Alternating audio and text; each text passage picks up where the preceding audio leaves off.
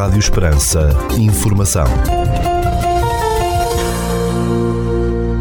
Seja bem-vindo ao primeiro bloco informativo do dia nos 97.5 FM.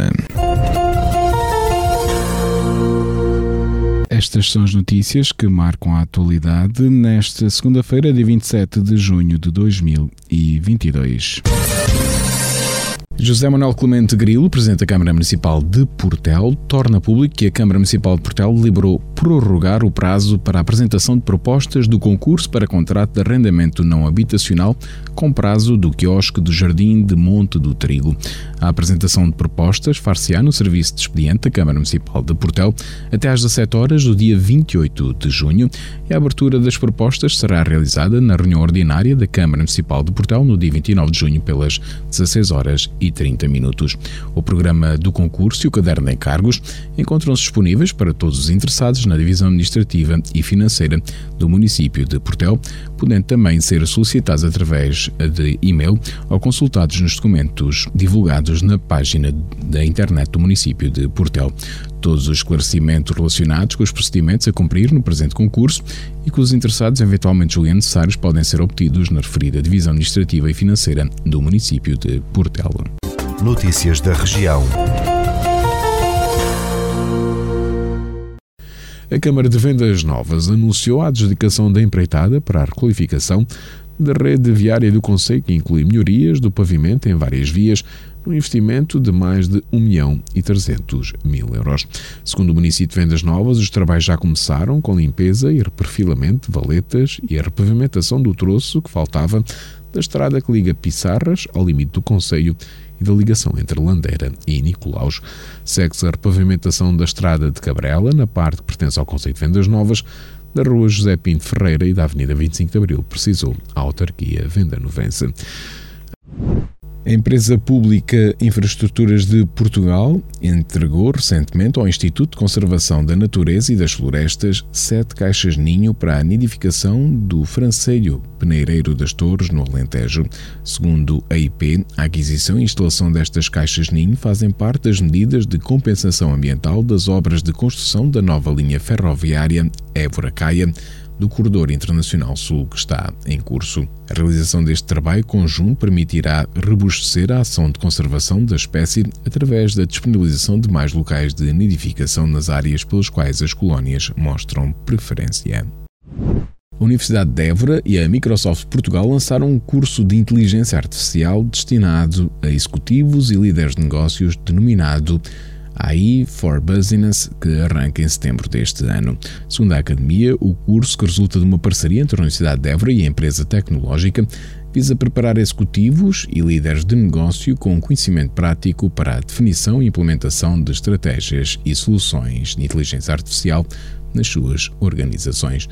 Os materiais deste curso vão incluir case studies e guias, além de vídeos de palestras, perspectivas e conferências direcionadas para executivos com conteúdos que dão uma visão geral das tecnologias de inteligência artificial, indicou a Universidade de Évora.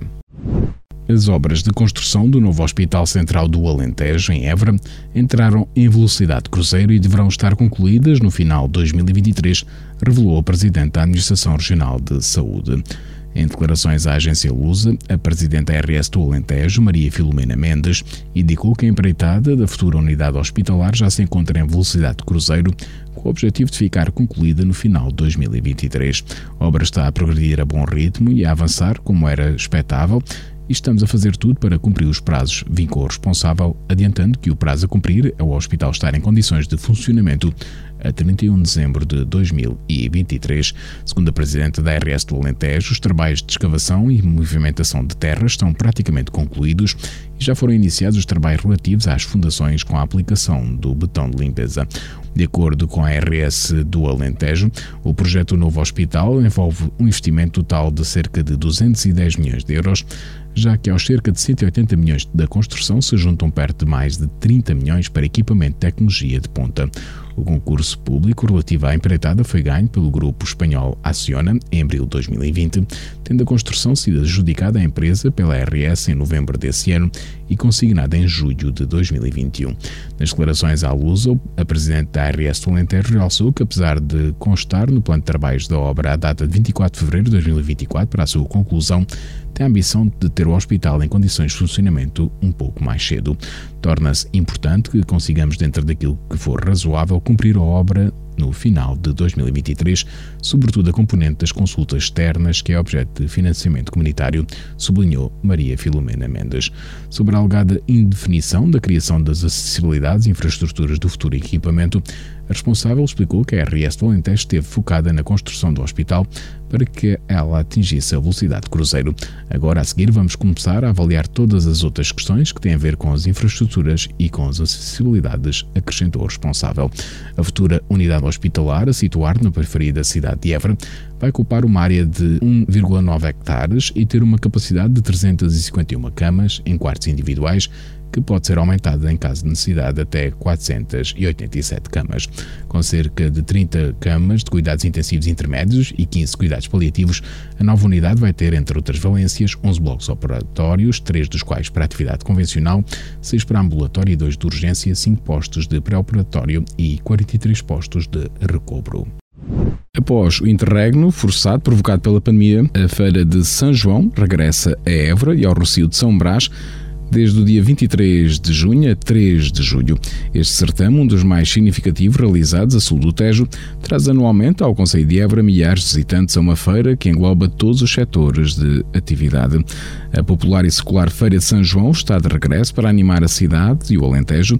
Depois de dois anos de interregnos, a Câmara Municipal de Évora volta a organizar o evento em parceria com inúmeros agentes e entidades do Conselho e da região. Ao longo de 11 dias de festa, o Recio de São Brás transforma-se em local de romaria por parte de milhares de eborenses e visitantes que aqui procuram momentos de lazer, onde não faltam os divertimentos e as sempre concorridas tasquinhas.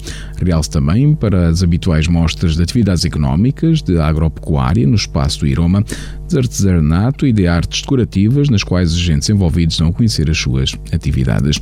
O cartaz musical promete sonoridades e nomes para todas as idades e gostos, a saber, encontro de etnografia e folclore, dia 27 de junho, em Natel, Áurea, no dia 28 de junho, Expensive Soul, no dia 29 de junho, Valas, no dia 30 de junho, Capitão Fausto, no dia 1 de julho, Bárbara Bandeira, no dia 2 de julho e Milton Nascimento, no dia 3 eh, de julho. Recorde que a Feira de São João é um dos certames mais antigos da região, tendo a primeira edição acontecido em 24 de junho de 1569 através do alvará concedido por Dom Sebastião.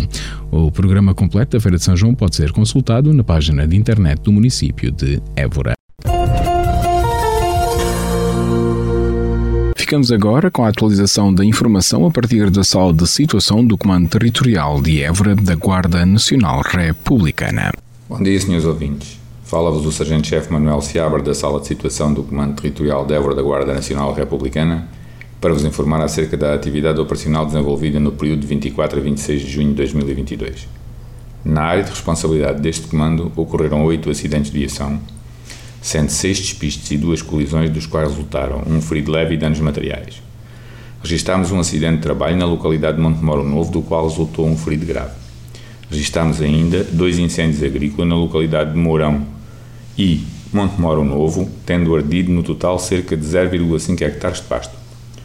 No âmbito da criminalidade, registámos 19 ocorrências, sendo 7 crimes contra o património, 7 crimes contra a vida em sociedade e 5 crimes contra as pessoas. Foram ainda efetuadas quatro detenções em flagrante delito pelo crime de condução sob o efeito do álcool. No âmbito contra a ordem nacional, registámos 141 infrações à legislação rodoviária, 4 à legislação ambiental e 3 à legislação policial. Damos continuidade às operações Escola Segura Ano Letivo 2021-2022, Resina 2022, Floresta Segura, Fuel 2022, Melro Exames Nacionais, Desconfinar Mais, Verão Seguro, Praisec 2 2022, Residência Segura e Operação PNF Dispositivos de Segurança. Por hoje é tudo. A sala de situação do Comando Territorial de Évora, restante efetivo desta unidade, deseja a todos os nossos ouvintes o resto de um bom dia e uma excelente semana. Ficamos agora com a efeméride do dia.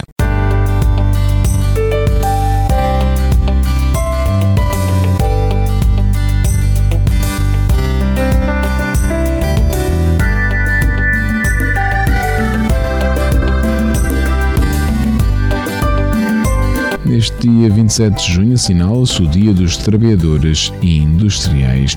A data chama a atenção para os trabalhadores industriais do mundo, homenageando todo o contributo prestado à população pelos bens que estes trabalhadores produzem e em que a sociedade se sustenta. Com a modernização da indústria, os processos industriais mudam constantemente, ofuscando por vezes a importância de uma indústria e o papel dos trabalhadores industriais.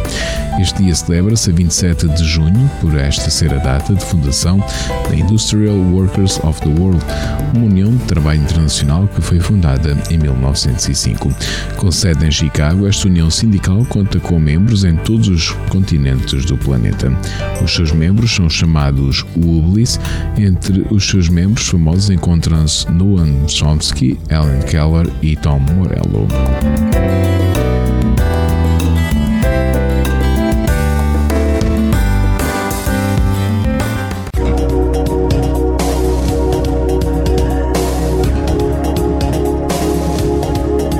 Instituto Português do Mar e da Atmosfera, para esta segunda-feira, dia 27 de junho, no Conselho de Portel, temos céu limpo com 28 graus de temperatura máxima, 11 mínima e o vento sopra moderado de noroeste. Já para a capital de distrito, na cidade de Évora, para esta segunda-feira, Dia 27 de junho temos céu limpo com 28 graus de temperatura máxima, 10 de mínima e o vento sopra moderado de noroeste.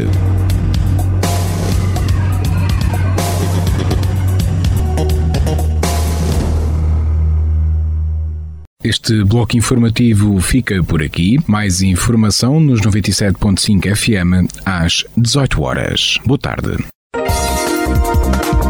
Rádio Esperança. Informação.